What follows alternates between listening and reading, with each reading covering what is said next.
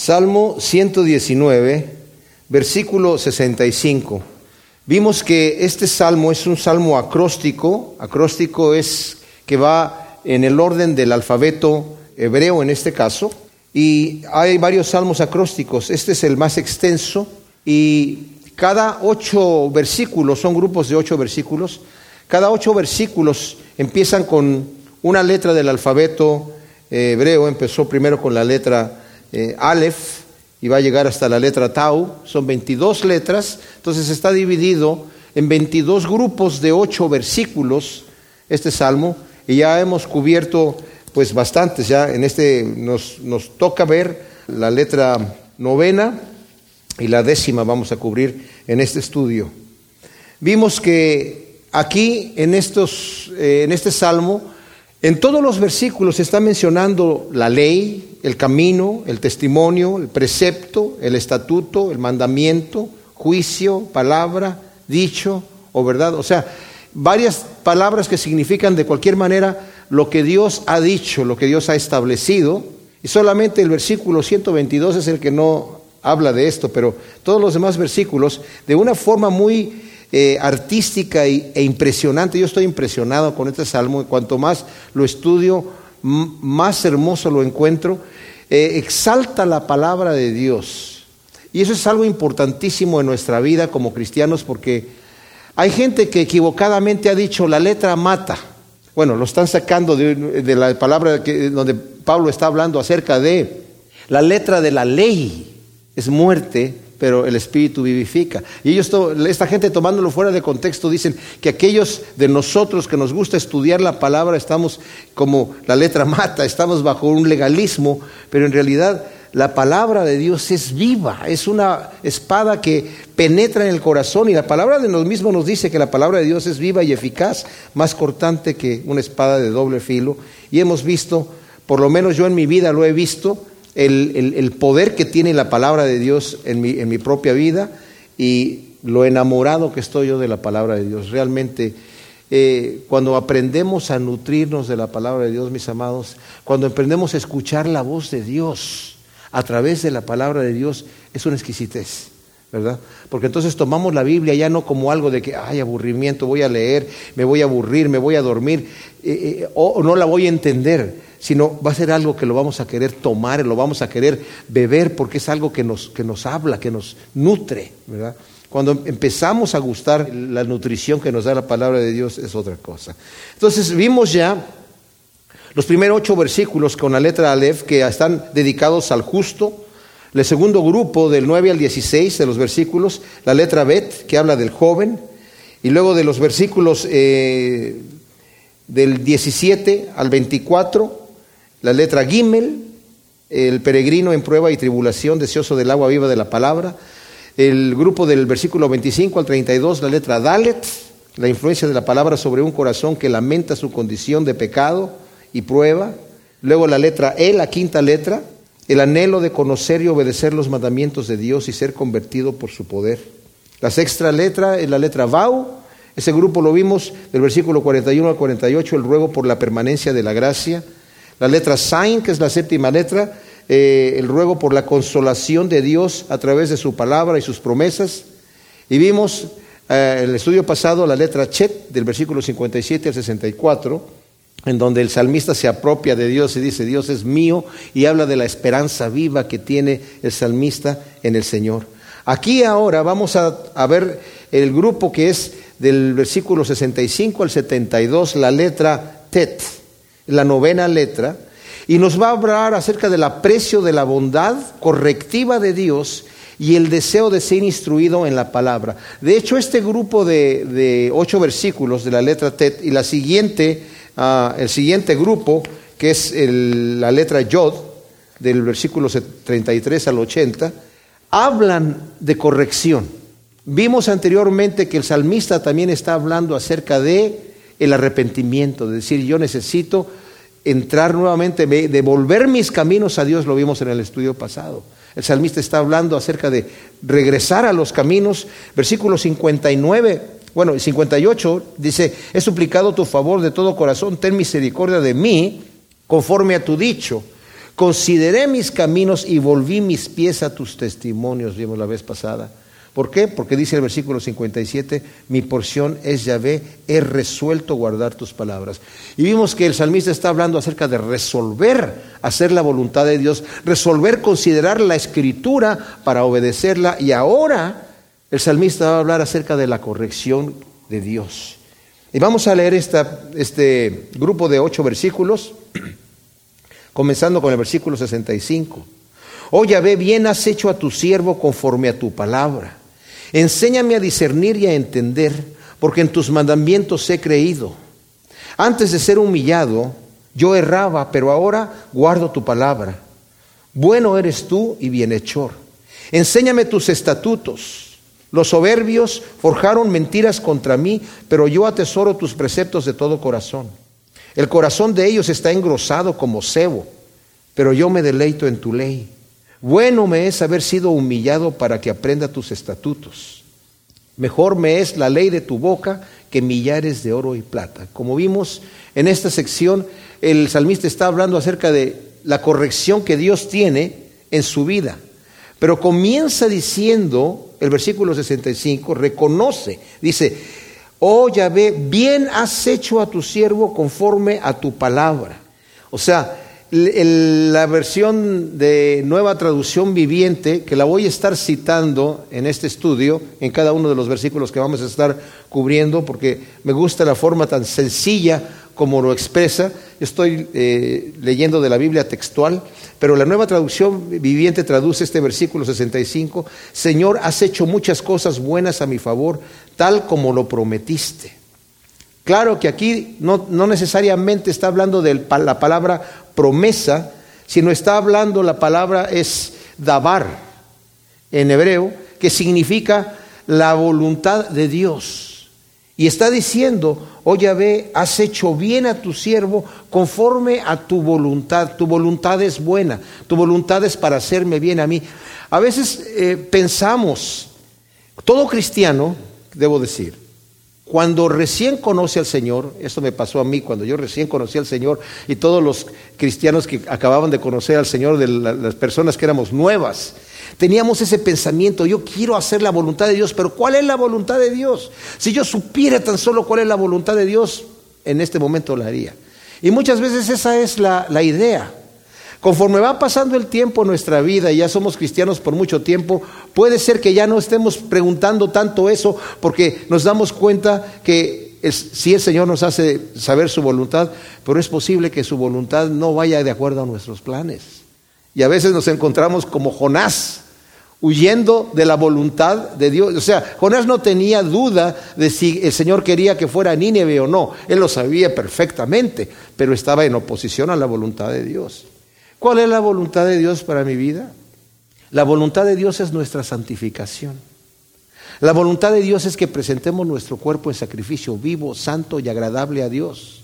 Que no nos conformemos a este siglo, sino que seamos transformados por la renovación de nuestro entendimiento y así comprobar cuál es la buena voluntad agradable y perfecta.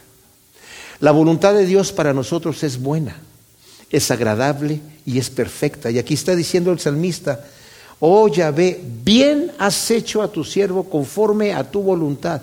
A veces puede que tengamos en nuestra mente, y eso heredado de la religión de donde hemos venido, en donde muchas de las religiones, algunos han venido de diferentes formas de religiones.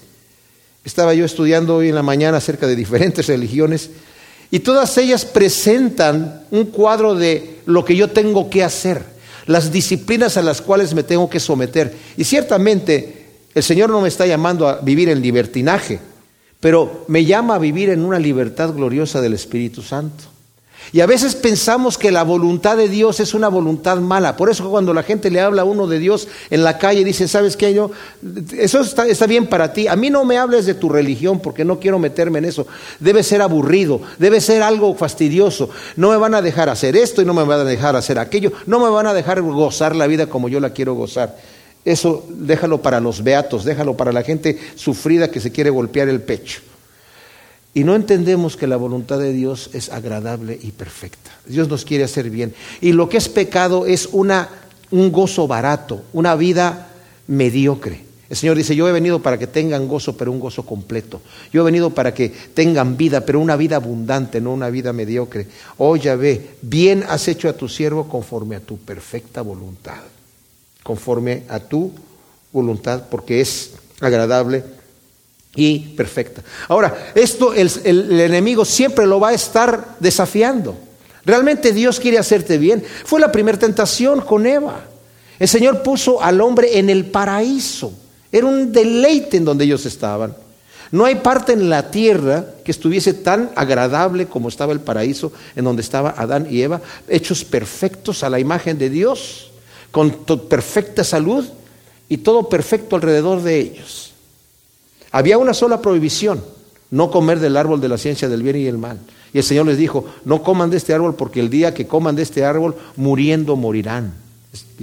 Textualmente les dijo así. Y la serpiente dice que estaba allí. Eva se acerca al árbol para verlo. Y la serpiente estaba ahí. Dice, con que Dios no quiere que coman de todos los árboles. ¿eh? Y Eva le dijo, no, sí, podemos comer de todos los árboles. Podemos hacer lo que queramos. Lo único que no podemos hacer es comer de ese árbol de donde estás tú ahí enredada. Ah, claro, le dijo, lo que pasa es que Dios sabe que si ustedes comen de este árbol van a ser como Él, sus ojos van a ser abiertos y van a ser como Él. Y Dios no quiere eso, Él está cuidando su territorio, Dios los está privando de algo bueno.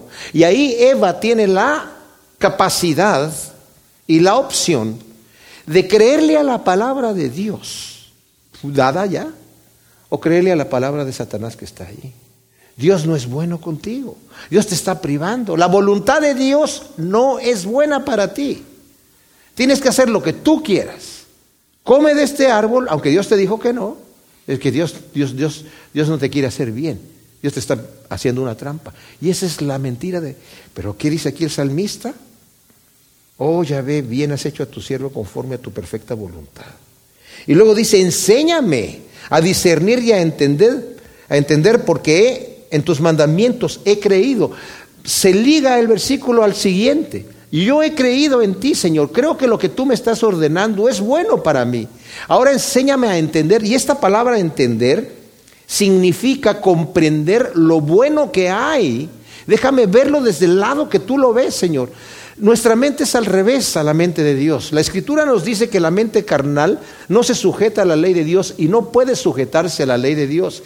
La escritura nos dice en Primera de Corintios en el segundo capítulo que la mente carnal no comprende las cosas de Dios y que las cosas de Dios para la mente normal le son locura. No las puede entender porque se tienen que discernir espiritualmente.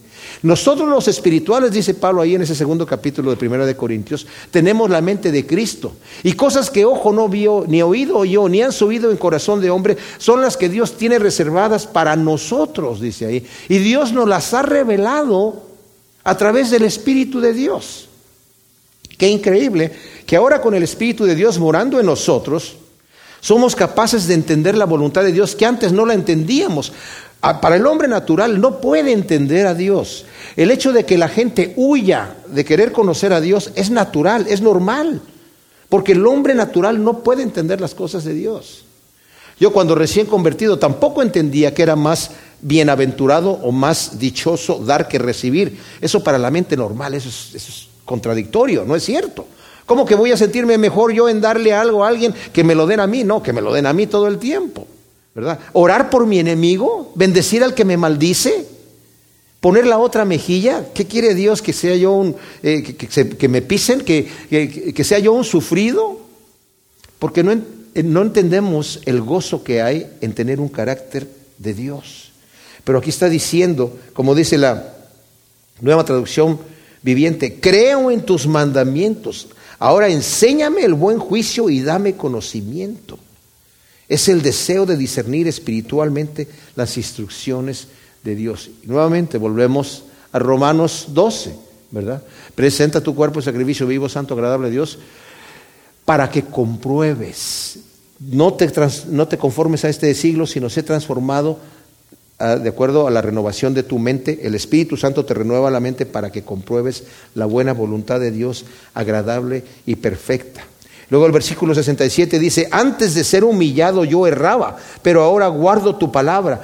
Saben, La Biblia nos habla en Hebreos que Dios al que ama disciplina y castiga a aquel que es tomado por hijo. Eso está tomado de Proverbios 13, del 11 al 12, lo cita Hebreos 12, del 13 al 14, cuando nos habla, hijo mío, no, desprecies la disciplina del Señor, porque el Señor al que ama lo corrige. Pero las palabras que realmente utiliza, porque las traducciones a veces dice, y castiga a aquel que está tomado por hijo, eh, pensamos que el castigo es un castigo de juicio.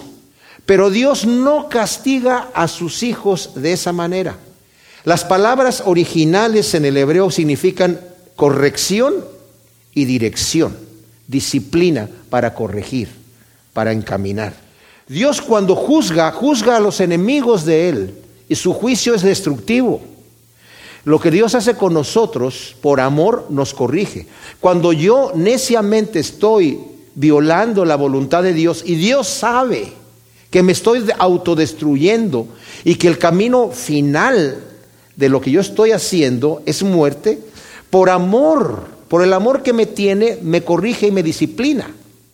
Ahora estas disciplinas vienen de muchas maneras, mis amados, vienen de muchas formas. Aquí vamos a ver que el salmista va a empezar a hablar acerca de aquellos que lo atacan.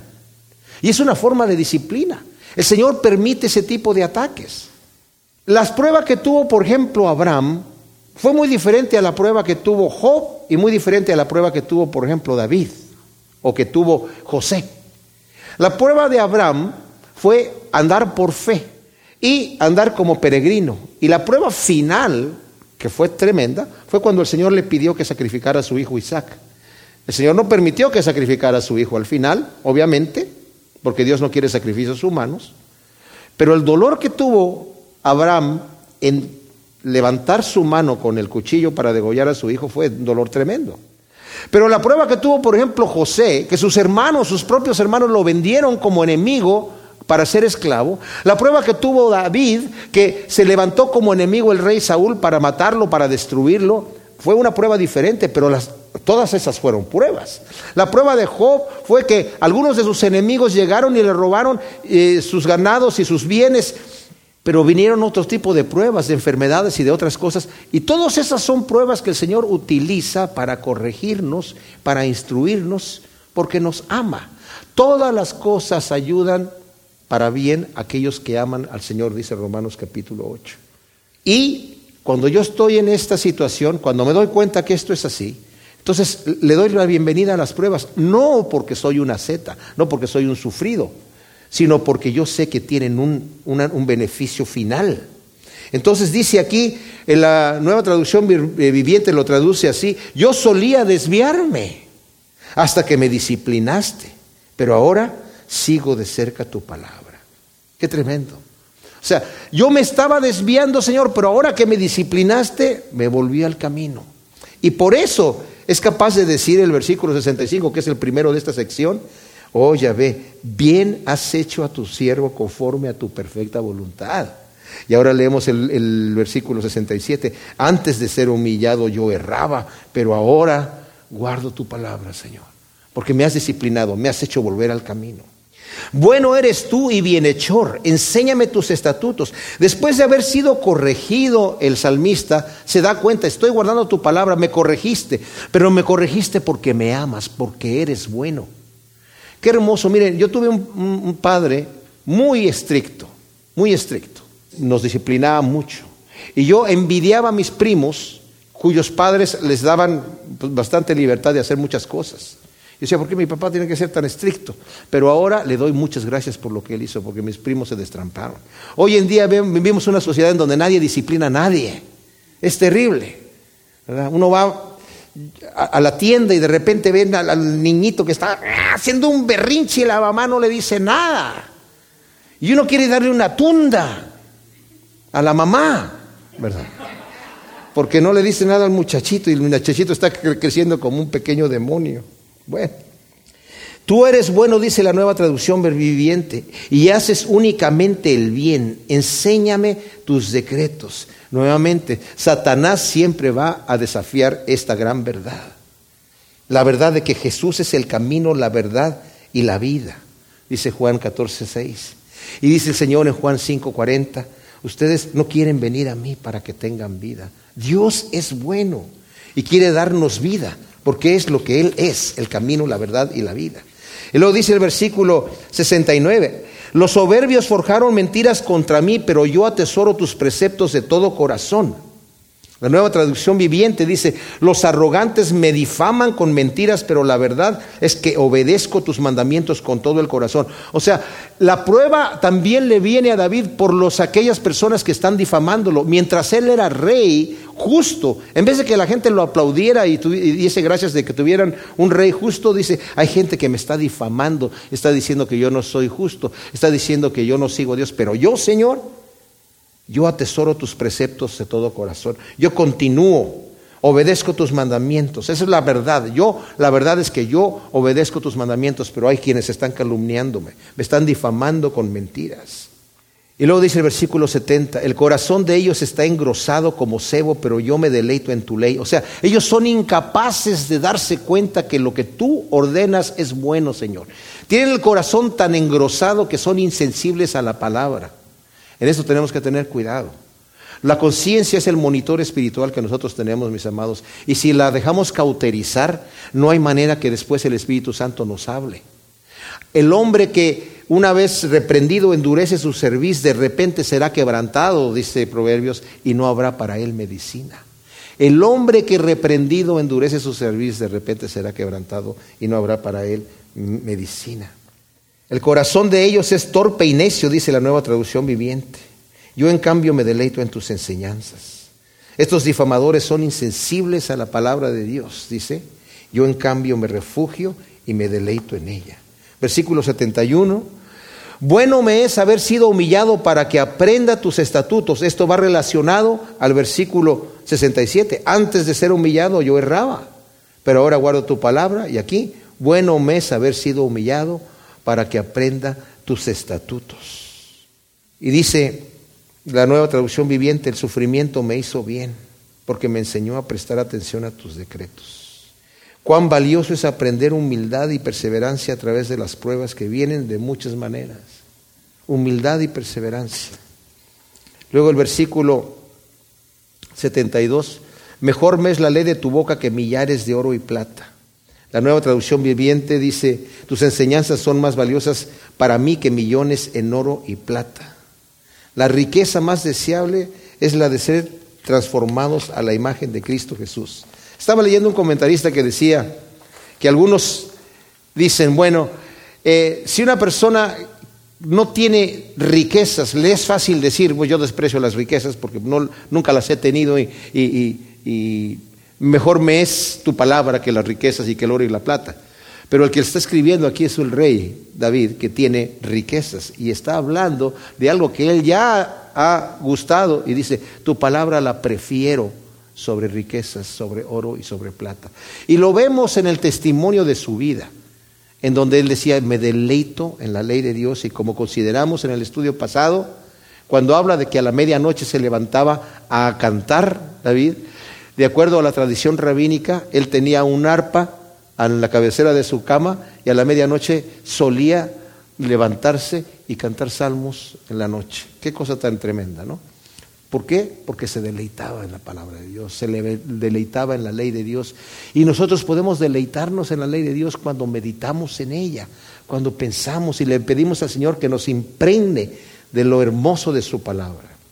Salmo 119, versículos 73 al 80. Esta sección, cada uno de los versículos empieza con la letra Yod, que es la décima letra del alfabeto hebreo, en este salmo acróstico que va en el orden del alfabeto hebreo. Y aquí, aún en la aflicción, el salmista aprecia la corrección, pero suplica ser librado de la prueba. En la sección anterior, que vimos del versículo 65 al 72, la letra Tet, Vemos ahí que el salmista está hablando acerca de que Dios es bueno, pero dentro de la bondad de Dios él reconoce que necesitaba ser corregido y la corrección fue que fue humillado y al ser humillado entendió que debía guardar los mandamientos de Dios y él lo reconoce como una gran bendición. Incluso reconoce que esa disciplina vino incluso por medio de gente que lo calumniaba, por gente que mentía acerca de él, pero él se refugiaba más en el Señor. Y, y esa debe de ser nuestra costumbre. Cuando viene el ataque del enemigo, y saben que el ataque que más duele es el ataque que viene de la gente que supuestamente nos debe de amar. Mi esposa y yo hemos tenido experiencias dentro del ministerio, porque tenemos muchos años en el ministerio, de ataques que han venido dentro de gente que trabaja en el mismo ministerio. Son los más dolorosos, mis amados. Es lo que más duele. Que otro pastor me ataque a mí como pastor, ¿verdad? Son ataques como los que yo veo en el caso de David, que recibía del el mismo rey Saúl, en donde había gente que iba del lado de Saúl, diciéndole, pues tú eres de la tribu de Benjamín, aquel es de la tribu de Judá. Entonces era como tribu contra tribu. Y por eso les dice Saúl en cierta ocasión a los de que estaban con él, que les va a dar a ustedes, los que son de la tribu de Benjamín, el hijo de Isaí les va a dar viñedos para que nadie me descubra lo que está haciendo en contra de mí cuando lo estaba acusando de traición falsamente. Qué terrible. Y el ataque que le venía a David también le vino de su propio hijo se levantó en contra de él, de su consejero de guerra, en el que él se apoyaba para pelear las batallas, se vuelve contra él, de la gente que trabajaba con él de confianza. Y esto también lo está experimentando David y lo ve como una prueba que Dios está enviando en su vida. Entonces, ¿qué debemos hacer cuando somos atacados de la manera que sea? Volvernos al Señor. O sea, me están atacando, pero yo vuelvo a ti. David tuvo la oportunidad de vengarse de Saúl, tremendamente. Y tuvo la oportunidad de vengarse quitándole la vida porque estaba delante de él. Literalmente dice la Biblia, el Señor lo puso en tus manos. Y, sus amigos que estaban con él, los guerreros que estaban con él, mira, Jehová lo puso en tus manos. Ahí está, toma la espada, ahí está listo. Él vino a matarte y no le hace nada. El mismo Saúl declara, yo vine aquí buscándote. Y Dios me puso en tus manos y me has perdonado la vida. ¿Por qué? Porque David se vuelve al Señor. No, yo no, mi mano no va a ser contra él. En cierta ocasión en donde le dijeron a David, ya mira, listo, aquí está, yo le doy el golpe, no le voy a dar un segundo golpe. Abisaí, el hermano de Joab, el capitán de su ejército, le dijo, mira, aquí está, Saúl, aquí, lo tenía enfrente de él, dormido. Aquí está su lanza. Dice, déjame, yo lo le dijo, tú no lo tienes que matar, David. Yo lo atravieso y no le voy a dar segundo golpe. Le contesta David y le dice, ¿sabes qué? Mi mano no va a ser contra la de él contra su vida. Si Dios lo quiere matar, que lo mate el Señor, ya será a través de una enfermedad, ya sea que se muera de viejo o que se muera en una batalla. Y se muere en una batalla. Pero yo no me voy a vengar por mi propia mano. No voy a levantar mi mano contra el ungido del Señor. Para mí esto es una enseñanza, mis amados, en donde no, no debemos super espiritualizar. Ah, pues ese era David, el gran siervo de Dios, y yo, yo tengo que tomar las cosas a mi manera, ¿verdad? No. Debemos saber que el Señor dijo, mía es la venganza, a mí me corresponde hacer juicio. Sean conocidas nuestras peticiones delante de Dios, cualesquiera que sean. Y la paz de Dios va a gobernar nuestro corazón, porque en ese momento, Señor, yo te lo dejo a ti, tú toma control de la situación y Dios nos, libera de la presión, ¿verdad? Entonces, leemos desde el versículo 73, tus manos me hicieron y me afirmaron, hazme entender y aprenderé tus mandamientos. Que los que te temen me vean y se alegren porque yo espero con ansia en tu palabra. Reconozco, oh Yahvé, que tus mandamientos son justos, que con razón me afligiste. Sea ahora tu misericordia para consolarme conforme prometiste a tu siervo. Alcáncenme tus misericordias para que viva, porque tu ley es mi delicia. Sean avergonzados los soberbios, porque sin causa me han calumniado. Yo meditaré en tus mandamientos. Vuélvanse a mí los que te temen y conocen tus testimonios. Sea mi corazón íntegro en tus estatutos para que no me avergüence. Tremenda porción de este Salmo 119, la letra Yod, como dije, se refiere que aún en la aflicción el salmista aprecia la corrección, pero suplica ser librado de la prueba. Y el versículo 73 dice, tus manos me hicieron y me afirmaron, hazme entender y aprenderé tus mandamientos. La nueva traducción viviente dice, tú me hiciste, me creaste, ahora dame la sensatez de seguir tus mandamientos. Es importante primero darnos cuenta quiénes somos. ¿Quiénes somos? Somos criaturas de Dios. La insensatez que hay en el mundo, y es una insensatez eh, no heredada, no es una insensatez que se produce por, por así nada más, sino es una insensatez buscada a propósito, que es negar la existencia de Dios. No nacemos, como dicen los ateos, no nacemos ateos hasta que se nos dice que, que, Dios existe. No es cierto eso. Eso no es así, es al revés. Nacemos sabiendo que Dios nos hizo hasta que se nos dice que Dios no existe. Esa es la realidad de las cosas. Porque en nuestro interior Dios pone la sabiduría de que Dios está allí. Es más, como lo vimos y lo consideramos ya en el estudio anterior, dice la escritura que lo que de Dios es invisible, porque Dios no lo podemos ver, lo que es invisible se hace claramente visible. Tremendo. Lo que es invisible de Dios se hace visible. ¿Y dónde se hace visible? Por medio de las cosas hechas. De modo que aquella persona que niega a Dios no tiene excusa. Más bien, habiendo conocido a Dios, no le glorificó como a Dios y ha rechazado con injusticia la verdad. La ha rechazado. Ha preferido creer a la mentira. Y como ha preferido creer a la mentira, Dios lo entrega a una mente reprobada para que crea a la mentira, porque quiere creer en la mentira. Increíble. Ah, es una insensatez. ¿Por qué viene esa insensatez? ¿De dónde viene ese deseo de negar a Dios? De no querer reconocer los preceptos de Dios. Decir, yo no me quiero someter, ni siquiera quiero saber lo que Dios dice. No me interesa saber lo que Dios dice. Yo quiero hacer mi vida como a mí me da la gana, no quiero que me diga si estoy bien o si estoy mal, no quiero que me diga nada. Es más como el avestruz, torpe y sin inteligencia, simple y sencillamente voy a decir Dios no existe y ¡pum! se va a esfumar, va a dejar de existir.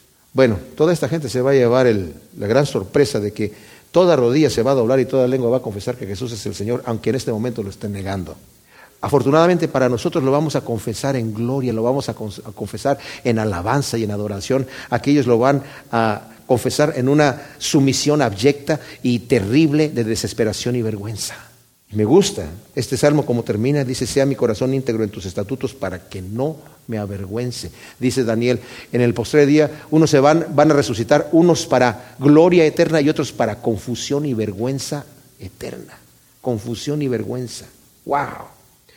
Tú me hiciste, me creaste, ahora dame la sensatez de seguir tus mandatos. Dije, la sensatez de negar a Dios para creer a la mentira, versus el deseo de conocer la verdad y el poder y vivir conforme a la voluntad de Dios en gozo y paz. Romanos 14, 17 dice, el reino de Dios no consiste en comida y en bebida, sino en gozo y paz y justicia en el Espíritu Santo. O sea, lo que Dios quiere para mí es gozo y paz, es bienestar. Qué terrible, ¿no? La insensatez de negar a Dios y vivir una vida mediocre porque quiero vivir de acuerdo a, mi, eh, mis valores, que son valores confusos, mediocres, en donde me hago daño a mí y hago daño a los demás, y no querer tomar la verdad de Dios, que ciertamente va en contra de los apetitos de la carne, pero que al, al, final no tengo que resucitar en el día postrero para descubrir la bendición de lo que es obedecer a Dios hoy. Mis hermanos, cuando nosotros rechazamos a Dios y queremos vivir nuestra vida como se nos da la gana, tal vez el pecado es divertido por un rato, porque si es divertido el pecado, si no, entonces no se nos antojaría. El pecado es divertido, pero por un rato. Y al rato vamos a estar doliéndonos. Dice, busca a tu Creador en los días de tu juventud antes que vengan los años en donde digas, no puedo tener contentamiento. Desperdicié mi vida, la tiré por la ventana y ahora estoy sufriendo las consecuencias. Wow. Esa es la realidad. Pero Dios nos quiere llevar de gloria en gloria. Nos quiere hacer bien. Dice, tus manos me hicieron y me afirmaron. Hazme entender y aprenderé tus mandamientos. Hazme entender y voy a aprender tu perfecta voluntad para mí, Señor. Que los que te temen me vean y se alegren, porque yo espero con ansia en tu palabra. Este versículo 74, en donde dice, espero con ansia en tu palabra, nuevamente es la palabra dabar Espero con ansia saber tu perfecta voluntad para obedecerla. ¿Y qué es lo que pide? Que los que te temen me vean y se alegren. Que todos los que te temen encuentren en mí un motivo de alegría, porque habla de la persecución de los insensatos. Los insensatos aborrecen la justicia. Y no solamente la aborrecen para ellos no practicarla, aborrecen la justicia cuando la tienen al lado. El insensato aborrece al justo. Caín mató a Abel no porque Abel le quitó algo, Caín no mató a Abel para quedarse con algo de Abel. Caín no mató a Abel porque Abel le estaba haciendo un estorbo o porque Dios prefería a uno y no podía preferir a ambos. Caín mató a Abel porque las obras de su hermano eran buenas y las de él malas. Y el impío no puede tolerar al justo al lado, no lo puede tolerar. Es un, un ataque, es una situación que no la puede porque la luz está allí, la sal está allí, la sal, la sal quema en la herida. Cuando está infectado, la sal quema. La luz cuando se enciende y hay mugres, se ve todo feo. Y dice que Esta es la condenación, que los hombres amaron más las tinieblas que la luz, porque sus obras eran malas y no las quisieron traer a la luz para que no fuesen reprendidas. Y el justo no tiene que hacer más que ser justo al lado del impío, no le tiene que decir, oye, tú estás mal, nada más tiene que practicar su justicia para que el impío esté con los dientes así, ¿verdad? Queriéndolo destruir. Pero ¿qué dice aquí? Que los que te temen me vean y se alegren. Los que te temen eso van a hacer. La gente que realmente anda buscando a Dios cuando vean a mí y a ti practicando nuestra justicia delante de los hombres, siendo la luz del mundo, siendo la sal de la tierra, dice Jesús, entonces van a ver tus buenas obras y van a glorificar al Padre que está en los cielos. Pero no todos van a hacer eso. El impío no. El impío se va a irar. El impío se, se va a, declarar enemigo. Pero los que te temen, ellos me vean y se alegren porque yo espero con ansia. Con ansia espero hacer tu voluntad. Qué, qué rico es eso. ¿Qué cosa es levantarse en la mañana y decir, Señor, este día te quiero servir? Dime qué es tu voluntad. Pasar un momentito en la palabra de Dios y realmente doblegar nuestra carne ante el Señor. Realmente cumplir lo que el Señor le dijo a sus discípulos en el capítulo 16 de Mateo. El que quiera venir en pos de mí, niéguese a sí mismo. Tome su cruz y sígame. A nadie le gusta negarse a sí mismo, porque todos queremos hacer nuestra propia voluntad. Pero cuando nos negamos a nosotros mismos, hay un descanso, porque entonces ya no estoy yo bajo control y no soy responsable. Ahora el Señor es responsable, Él es el que me guía, entonces pase lo que pase, es su responsabilidad. Y aunque yo vea inmediatamente, no vea el fruto en mi vida, eh, si yo sé y estoy siguiendo la voluntad de Dios y estoy diciendo, Señor, y espero con ansia saber tu voluntad para hacerla, entonces los que me ven, Señor, los que, los que te temen, me vean y puedan decir, yo quiero ser imitador de Él como Él de Cristo o de ella como ella de Cristo. Porque entonces ven en nosotros una imagen. Pero si nosotros nos comportamos negativamente, pues no podemos decir, ¿verdad?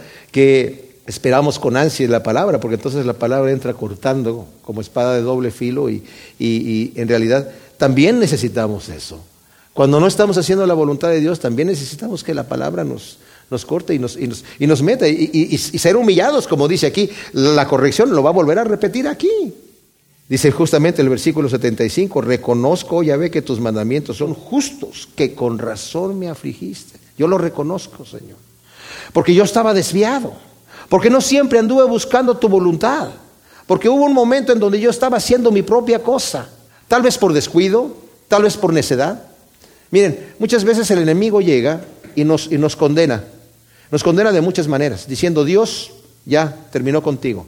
Ese pecado que cometiste lo hiciste a sabiendas. Lo hiciste a sabiendas y Dios te dijo que no. Y tú, después de que te dijo que no y sabías que era malo, fuiste y lo hiciste. ¿Tú con qué cara crees que te vas a presentar ahora delante de Dios? Eso dice el diablo. Pero ¿qué dice el Señor? ¿A quién le vamos a creer? El Señor dice, si confesamos nuestros pecados, Él es fiel y justo para perdonarnos y limpiarnos de toda maldad. La sangre de Cristo Jesús, si confesamos nuestros pecados a Él, nos limpia de todo pecado, de todo pecado. Y necesitamos creerle a Él. Y aquí David está hablando acerca de una humillación que tuvo. David pasó por muchas pruebas, no gratis, no por ningún motivo. El apóstol Pablo lo declara de la forma esta, cuando habla acerca del aguijón de la carne.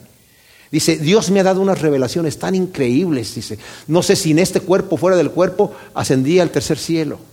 Y lo que vi no les ha dado al hombre expresarlo. Es, es, tan impresionante que no hay manera de describir lo que yo vi allá. Y para que la abundancia de las revelaciones no se me subiera a la cabeza, el Señor envió un mensajero de Satanás, un aguijón en la carne que me tuviese allí. Yo le he pedido al Señor que me lo quite, pero Él me ha dicho, no, bástate mi gracia. ¿Qué, ¿Cuál qué respuesta es esa de bástate mi gracia?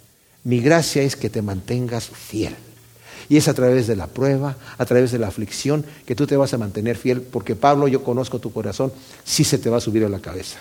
Sin la prueba se te sube a la cabeza y te destruyes. Y mis amados, debemos darle gracias a Dios por las pruebas. Dice Santiago, gózate cuando estés en diversas pruebas. ¿Por qué? ¿Por la prueba en sí? No, eso sería estar loco. Porque la prueba de vuestra fe produce paciencia. Romanos 5, eh, del 3 al 5, vamos a leerlo como lo dice aquí.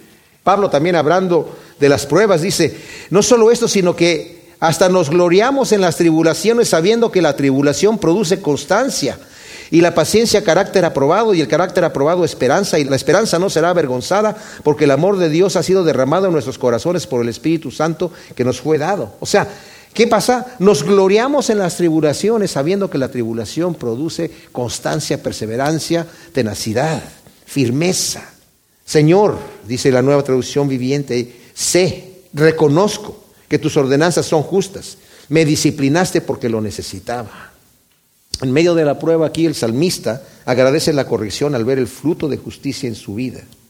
Como dije yo, qué terrible es ver cuando no se disciplina. Eso es lo que se enseña hoy en día, que si dejamos a nuestros hijos que hagan lo que se les pegue la gana, van a crecer con valores y estarlos frustrando, no los dejamos desarrollarlos. Pero estamos creando, se está creando un, un grupo de gente sin valores, en donde ya vemos un mundo lleno de crímenes tan terribles, gente que no tiene escrúpulos para, para hacer la maldad que sea. Impresionante. ¿Por qué? Porque así se han creado, sin ningún tipo de corrección. Versículo 76 dice, sea ahora tu misericordia para consolarme, conforme prometiste a tu siervo.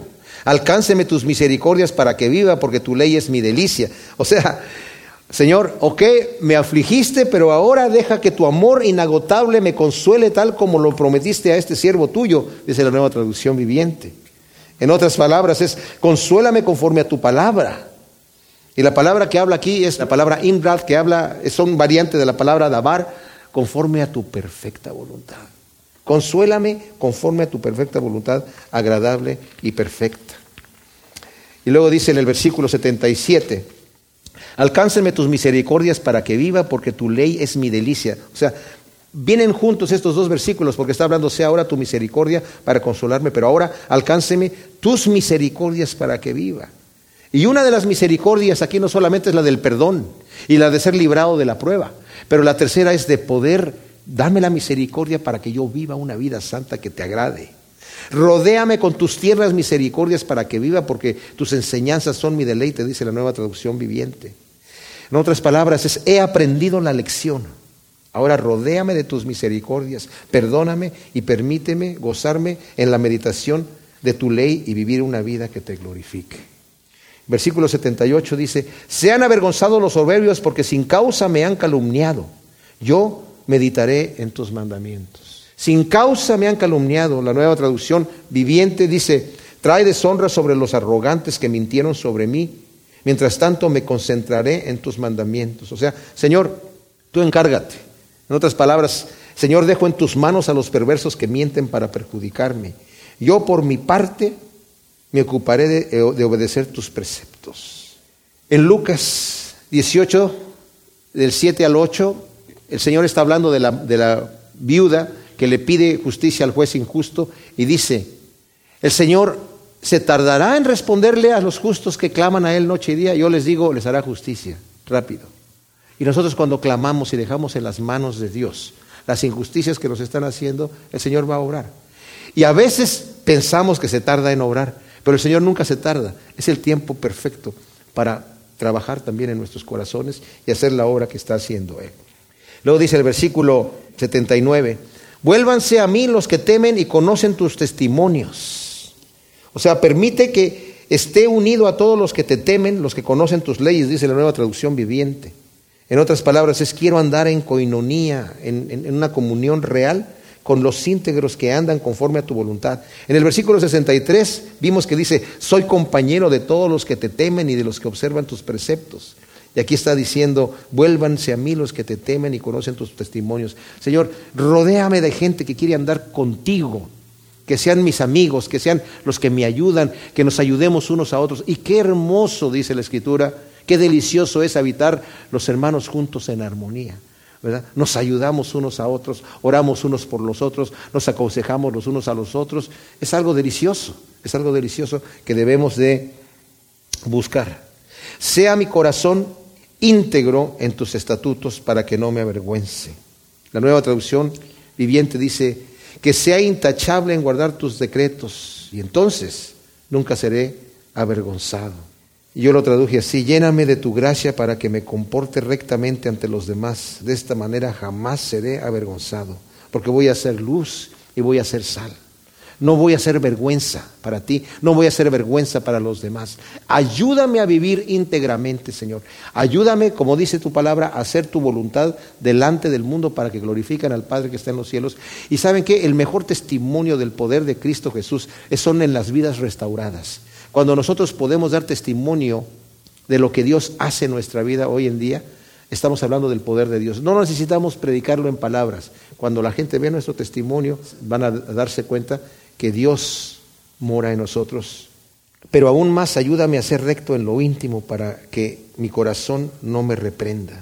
Porque la escritura dice que si tu corazón te reprende, dice primera de Juan 3 del 19 al 21, mayor es Dios que tu corazón, pero si tu corazón no te reprende, tenemos paz para con Dios. Ahí está la conciencia del Señor.